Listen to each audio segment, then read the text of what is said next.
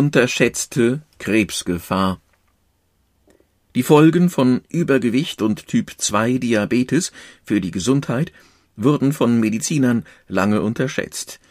Neue Forschungsergebnisse zeigen, das Fettgewebe des Bauchs könnte einen bisher wenig beachteten Gefahrenherd für Krebserkrankungen darstellen. Von Gerlinde Felix Ein Hang zur Melancholie und zu schwarzer Galle in Klammern Melancholos sei verantwortlich für die Entstehung von Krebs. Das meinte der griechische Arzt Galenus von Pergamon im zweiten Jahrhundert nach Christus. Er irrte. Tatsächlich sind, wie die Wissenschaft heute weiß, vererbte Gene häufig die Umwelt und oft der Zufall schuld an der Entwicklung bösartiger Tumore. Je nach der Art des Krebses sind diese Einflüsse aber unterschiedlich hoch. Beim Zufall geht es um Kopierfehler der genetischen Information, die zu Mutationen führen, aus harmlosen Erbanlagen werden dadurch Krebsgene. Bei der Umwelt galt das Rauchen lange Zeit als der wichtigste krebsverursachende Faktor. Doch inzwischen hat die Forschung auch die beiden Faktoren Übergewicht und Typ 2 Diabetes ins Gespräch gebracht. Die Menschheit wird immer dicker. Weltweit sind mittlerweile etwa 1,5 Milliarden Menschen übergewichtig, Tendenz steigend. Kinder werden immer früher dick und haben deshalb das Risiko, als Erwachsene schon in jüngeren Jahren an Typ 2 Diabetes zu erkranken. Obgleich Übergewicht bereits in früheren Studien mit Krebs in Zusammenhang gebracht wurde, haben Forscher die Verbindung zwischen beiden Phänomenen erst vor kurzem wissenschaftlich belegt, wie Jonathan Pearson Studdard vom Imperial College London festgestellt hat er ist Erstautor einer vor kurzem erschienenen Studie zu zwölf Krebsarten. Die Studie zeigt, dass Diabetes alleine oder kombiniert mit Übergewicht mitverantwortlich für Hunderttausende neuer Krebserkrankungen pro Jahr ist. Eine weitere Publikation belegt zudem, Übergewicht ist für doppelt so viele Krebsneuerkrankungen verantwortlich wie Typ 2 Diabetes es gibt mittlerweile eine ganze Reihe Langzeitbeobachtungsstudien, die zeigen, dass Übergewicht und ein dadurch verursachter Typ-2-Diabetes mit Krebserkrankungen verbunden sind, sagt Matthias Schulze vom Deutschen Institut für Ernährungsforschung DIFE. Je übergewichtiger ein Mensch, desto größer ist demnach sein Krebsrisiko. Die internationale Agency for Research on Cancer and the Centers for Disease Control and Prevention CDC hat vor kurzem mehr als tausend wissenschaftliche Studien zum Thema überprüft, mit dem Ergebnis, dass dieser Zusammenhang bei 13 Krebsarten belegt ist. Dabei handelt es sich um Erkrankungen, deren Zahl insbesondere bei jüngeren Menschen zunimmt. Krebstumore von Speiseröhre, Leber, Gallenblase, Darm, dem oberen Magen, Bauchspeicheldrüse in Klammern (Pankreas), Gebärmutter, Eierstöcken, Nieren und Schilddrüse. Weiterhin gehören dazu Meningeome (meist gutartige Hirntumore) und multiple Myelome, eine Krebserkrankung des blutbildenden Systems sowie Blutkrebs. Wer ist gefährdet Übergewicht wird oft über den Body Mass Index (BMI) ermittelt, doch ist jeder Mensch mit einem BMI über 25 übergewichtig? Nein, der BMI ist nicht sehr aussagekräftig, denn auch wer viele Muskeln hat, weist einen höheren BMI auf, sagt Stefan Herzig. Er leitet am Helmholtz-Zentrum in München das vor zwei Jahren gegründete Institute for Diabetes and Cancer IDC und arbeitet als Professor für molekulare Stoffwechselkontrolle an der TU München sowie am Universitätsklinikum Heidelberg. Er erklärt, wenn wir von Übergewicht sprechen, dann geht es um das viszerale Fett in der Bauchregion, in das die Bauchorgane eingebettet sind. Das IDC ist eine der wenigen Forschungseinrichtungen in Deutschland, die Zusammenhänge zwischen Übergewicht, Typ-2-Diabetes und Krebs untersuchen. Die Forschung geht derzeit von vier Ursachen aus, die beteiligt sein können, wenn aus einer Tumorzelle eine Krebszelle wird und ein Tumor entsteht, der Krebszellen absiedelt, erklärt Herzig. Sie haben gemeinsam, dass sie chronische Entzündungsreaktionen verursachen, von denen schon länger bekannt ist, dass sie bösartige Tumore fördern. Erstens erhöhte Werte des Wachstumsfaktors Insulin und des insulinartigen Wachstumsfaktors IGF-1. Zweitens übermäßiges Fettgewebe im Bauch. Drittens eine chronische Entzündung, etwa im Zusammenhang mit einer nichtalkoholischen Fettleberhepatitis. Und viertens eine gestörte Energieversorgung. Unbekannt ist bislang noch, ob alle vier Faktoren zusammen und bei allen Tumorarten zu gleichen Anteilen beteiligt sind. Prostatakrebs komplexes Puzzle.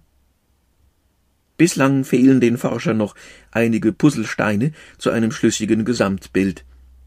Das ist nicht verwunderlich, da die Forschung erst seit einigen Jahren diese Zusammenhänge untersucht. Doch die Studien liefern immerhin erste Anhaltspunkte für Einflüsse und Signalketten sowie zur Frage, welche Faktoren Krebs verursachen oder schon bestehenden Krebs aggressiver machen. Aggressiver bedeutet, dass sich schneller Metastasen bilden. Je nach Krebsart scheint es Unterschiede zu geben. Ein Prostatakarzinom wächst oft langsam. Daran erkrankte Männer sterben zumeist damit und nicht daran. Ein langsam wachsendes Prostatakarzinom entsteht beispielsweise, wenn im Tumorsuppressorgen PTEN mehrere Mutationen vorliegen. Aufgabe des Tumorsuppressorgens ist es, bei DNA-Schäden den Tod der lädierten Zelle zu veranlassen. Auf diese Weise verhindert es, dass sich eine Tumorzelle entwickelt. Ist das Gen jedoch mutiert, verliert es seine Beschützerfunktion und es entstehen Krebszellen. Aber wann bilden sich Metastasen, die das Prostatakarzinom lebensbedrohlich machen? Welche Rolle spielt übergewichtsbedingter Typ 2 Diabetes beim Prostatakarzinom? Begünstigt er die Entstehung des Primärtumors oder erst die von Metastasen? Diese Fragen stellten sich auch Diabetesforscher unter Leitung von Hans-Ulrich Hering am Uniklinikum Tübingen, und sie fanden eine Antwort. Typ 2 Diabetes begünstigt das Wachstum des Tumors und seine Metastasierung. Es löst den Prostatatumor aber nicht aus, so Herings Fazit. Bedingt durch den bei Typ-2-Diabetes veränderten Insulinsignalweg steigt die Zahl der Andockstellen, der sogenannten Rezeptoren, für das männliche Sexualhormon Androgen an den Prostatakrebszellen. Und das Wachstum der Prostatakrebszellen ist abhängig von diesem männlichen Sexualhormon. Den Zusammenhang zwischen Typ-2-Diabetes und einem Prostatakarzinom sollte man nicht auf die leichte Schulter nehmen, sagt Hering. Typ-2-Diabetiker sollten deshalb die Vorsorge sehr ernst nehmen, zumal, wie Forscher der University of Oxford feststellten, ein größerer Hüftumfang insbesondere aggressiven Prostatakrebs fördert. Aggressiv metastasierend eine im Januar 18 veröffentlichte Studie eines Forscherteams unter Leitung von Pier Paolo Pandolfi, Leiter des Krebsforschungsinstituts am Beth Israel Deaconess Medical Center BIDMC in Boston, hat an Mäusen untersucht, wie sich ein zunächst nur lokal begrenztes Prostatakarzinom zu einem aggressiven, metastasierenden Tumor entwickeln kann Pandolfi und sein Team konzentrierten sich dabei auf die genetischen Mechanismen, die bei Mäusen die Bildung von Metastasen fördern. Außer dem Tumorsuppressorgen PTEN spielt ein zweites Tumorsuppressorgen, das PML, dabei eine wichtige Rolle. Wenn beide Gene aufgrund von Mutationen defekt sind, wird der Schalter für die Fettproduktion in den Krebszellen umgelegt. Sie läuft quasi amok und ermöglicht so die Metastasenbildung. Hierfür braucht das Prostatakarzinom nämlich große Fettmengen. Die Hoffnung der Forscher ist nun, wenn es gelingen würde, die Fettproduktionsmaschinerie in den Krebszellen zu stoppen, dann könnte man auch die Metastasenbildung verhindern. Der Wirkstoff Fatostatin, dessen Eignung zur Behandlung von Fettleibigkeit derzeit untersucht wird, könnte der gesuchte Bremsklotz sein. Das Team Pandolfi stellte im Tierversuch bereits fest, dass Fatostatin die Fettproduktion in den Tumorzellen stoppte, der Tumor nicht metastasierte und sogar schrumpfte. Eine erste Studie mit Fatostatin bei Männern mit metastasierendem Prostatakarzinom ist mittlerweile in Vorbereitung. Die US-Forscher stellten zudem fest, dass Mäuse, die bislang fettarm ernährt wurden, aggressive, metastasierende Prostatakarzinome bekamen, wenn sie fortan mit einer an gesättigten Fettsäuren reichen Nahrung gefüttert wurden, und zwar unabhängig vom Tumorsuppressorgen PML.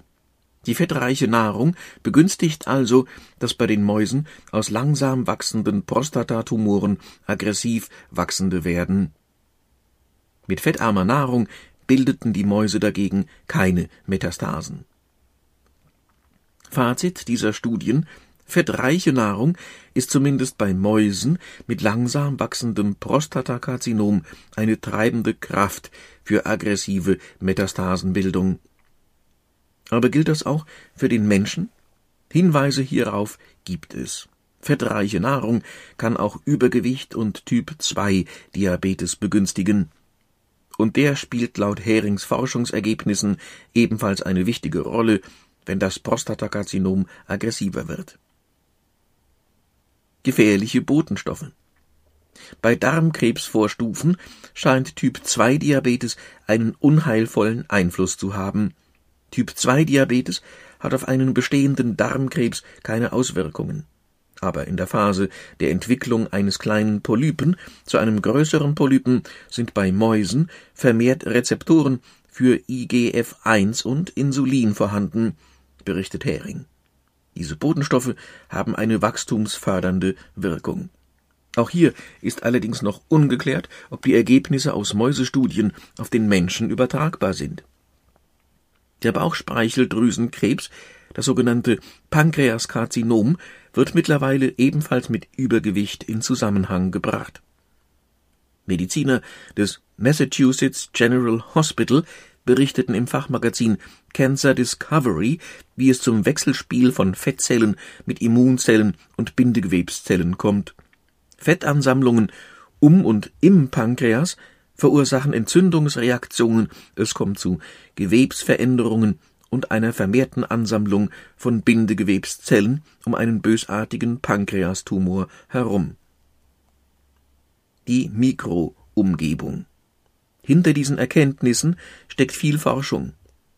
Wie diese im Detail abläuft, lässt sich am Beispiel von Brustkrebs erklären. Es ist hier ähnlich wie bei Pflanzen, die in nährstoffreicher Erde gesetzt werden. Sie wachsen besser als andere auf kargen Boden. Der Tumor profitiert ebenfalls von einer vorteilhaften Mikroumgebung aus fettreichem Brustgewebe und den von den Fettzellen freigesetzten Stoffen. Die Mikroumgebung kann also die Erkrankung befeuern. Krebszellen wachsen offenbar schneller, wenn sie in üppiges Fettgewebe transplantiert werden, berichteten Forscher des Lineberger Comprehensive Cancer Center an der University of North Carolina beim Jahrestreffen 2017 der Krebsforschungsgesellschaft. Leptin und Brustkrebs beim IDC in München untersuchen Mediziner den Brustkrebs nach den Wechseljahren. Denn Übergewicht und Typ-2-Diabetes werden mit aggressivem Brustkrebs nach der Menopause in Zusammenhang gebracht. Die IDC-Forscher haben insbesondere den Stoff Leptin im Auge. Dieser Botenstoff wird vom Bauchfett ausgeschüttet. Je größer das Übergewicht, umso mehr Leptin wird freigesetzt. Leptin mischt auch bei der Zellteilung und dem Zellwachstum mit. Zwischen einem hohen Leptinspiegel und vielen Andockstellen für Leptin auf Brustzellen besteht offensichtlich ein Zusammenhang mit Brustkrebs, sagt Herzig, der viele Jahre lang am Deutschen Krebsforschungszentrum DKFZ die physiologischen Zusammenhänge zwischen Übergewicht und Krebs erforscht hat.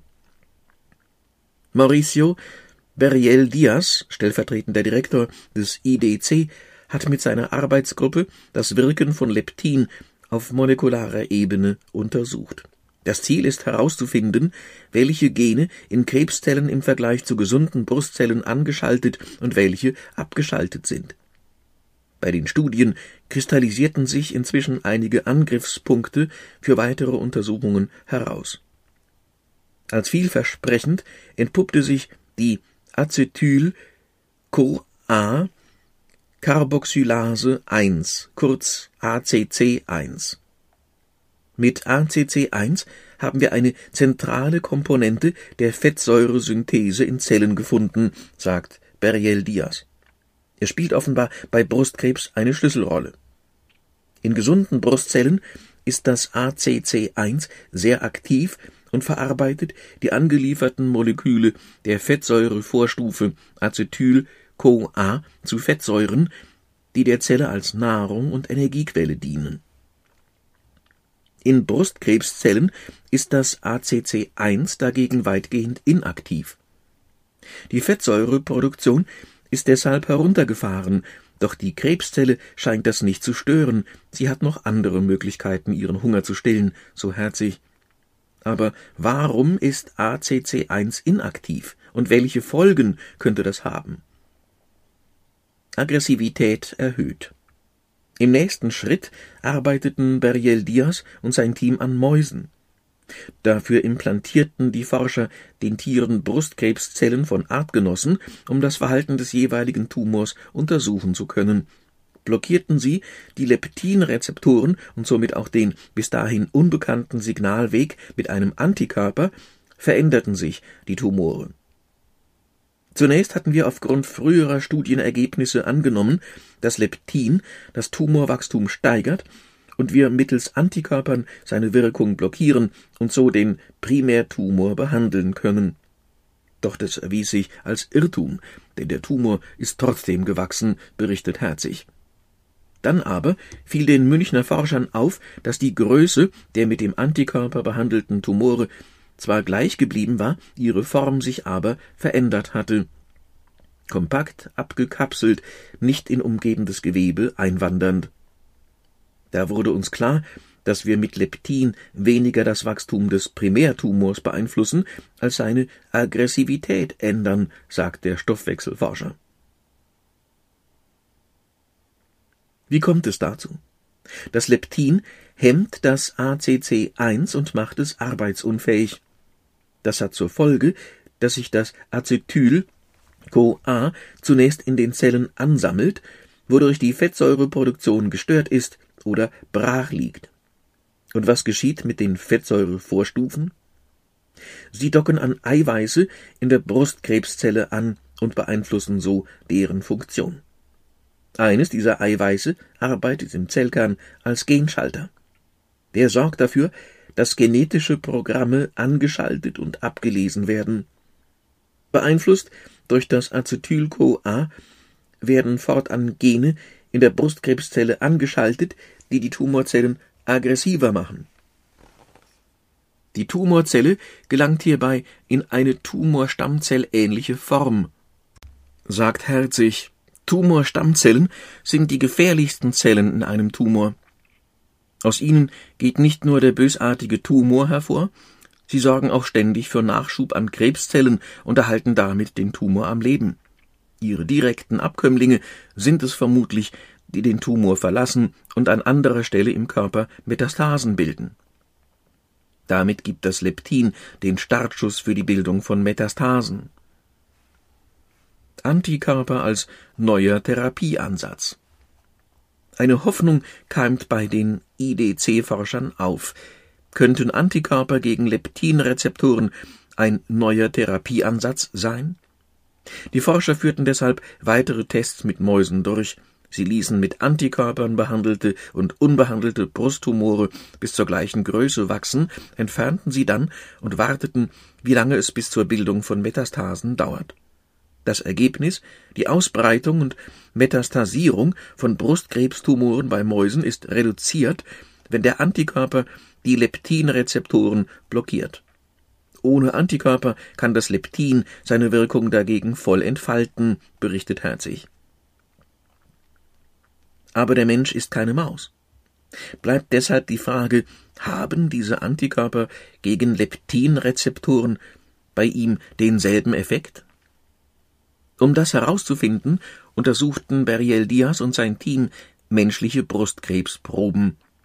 Das ermutigende Ergebnis das ACC1 ist im menschlichen Gewebe aus Brustkrebsmetastasen ebenfalls signifikant weniger aktiv, betont Marcos Rios Garcia. Doch die Antikörper gegen Leptinrezeptoren auf den Krebszellen hemmten die Metastasierung nicht so stark wie erhofft. Sollte außer Leptin vielleicht noch ein zweiter, vom viszeralen Fettgewebe produzierter Akteur am Werk sein? Tatsächlich haben wir festgestellt, dass nicht nur der Leptin-Signalweg das ACC1 hemmt, sagt Herzig. Aber was könnte ACC1 noch inaktivieren? Das ist so, wie wenn Sie bei Monopoly wieder an den Anfang zurückgehen und von vorne anfangen müssen, so Herzig. Beriel Diaz hatte die Idee, einen weiteren vom viszeralen Fett vermehrt hergestellten Botenstoff genauer anzuschauen, das TGF-Beta. Es hat den Ruf, die Metastasierung eines Tumors zu fördern. Diaz landete einen Volltreffer. Die entscheidende Frage lautete, wie lässt sich verhindern, dass ACC1 gehemmt wird? Antikörper, die die Leptinrezeptoren ausschalten, hatte das Forscherteam. Doch für TGF-Beta fehlten sie. Da Metastasen oft gefährlicher sind als der Primärtumor, wäre es ein großer Fortschritt, wenn man die Bildung von Tochtergeschwülsten bei Brustkrebs hemmen könnte. Die Forschung des IDC steht beispielhaft für die von mehreren internationalen Arbeitsgruppen. Sie alle wollen verhindern, dass wahr wird, was Pearson Studdard befürchtet. Bis 2035 könnte aufgrund der Zunahme von Übergewicht und Diabetes die Zahl der Krebserkrankungen bei Männern um 20 Prozent und bei Frauen um 30 Prozent steigen, warnte der Mediziner in einem Artikel in der New York Times. Vererbte Krebsgene und genetische Mutationen lassen sich als Verursacher von Krebs nicht ausschalten. Aber gegen Übergewicht und Typ-2-Diabetes kann man etwas machen, am besten präventiv und konsequent. Gesunde, ausgewogene Ernährung, die reich an Obst und Gemüse ist, keine zucker- und fettreichen Fertigprodukte und viel körperliche Bewegung. Wie positiv sich eine Gewichtsabnahme auswirkt, zeigt eine britische Studie. Demnach kann ein radikales Gewichtsmanagement mit Hilfe des Hausarztes fast jeden zweiten Typ 2 Diabetes kurieren.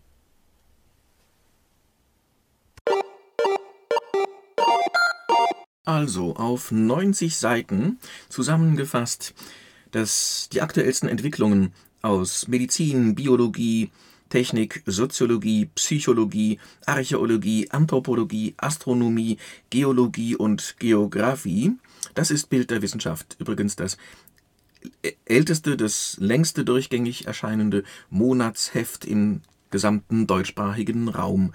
Das sind dann pro MP3 Desi CD circa sechs Stunden, macht pro Tag knapp zwölf Minuten. Eigentlich gut zu hören über den Monat hin.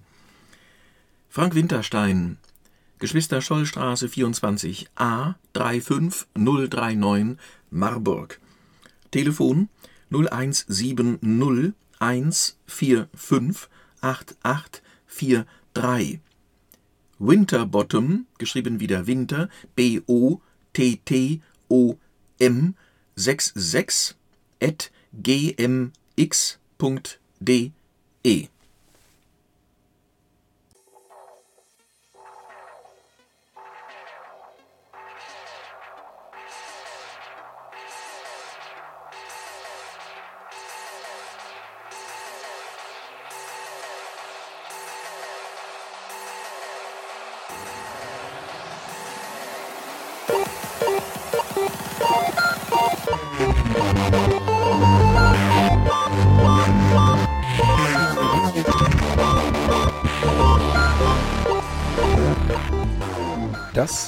Newton, eine Podcast-Produktion von Blinzeln Media in Zusammenarbeit mit dem Audiomagazin Bild der Wissenschaft. Gern kannst du uns kontaktieren, entweder über das Kontaktformular unserer Homepage www.blinzeln.org oder aber per E-Mail an podcast.blinzeln.org. Immer dran denken, blinzeln schreibt man in unserem Fall mit einem D in der Mitte. Unser Podcast-Anrufbeantworter steht dir natürlich auch zur Verfügung unter der deutschen Telefonnummer 05165 439 461 und wenn du aus dem Ausland anrufst, einfach die vorangegangene 0 gegen die 0049 für Deutschland ersetzen. Wir bedanken uns für dein Interesse und freuen uns darauf, wenn du auch beim nächsten Mal bei einem unserer Podcasts wieder mit dabei bist.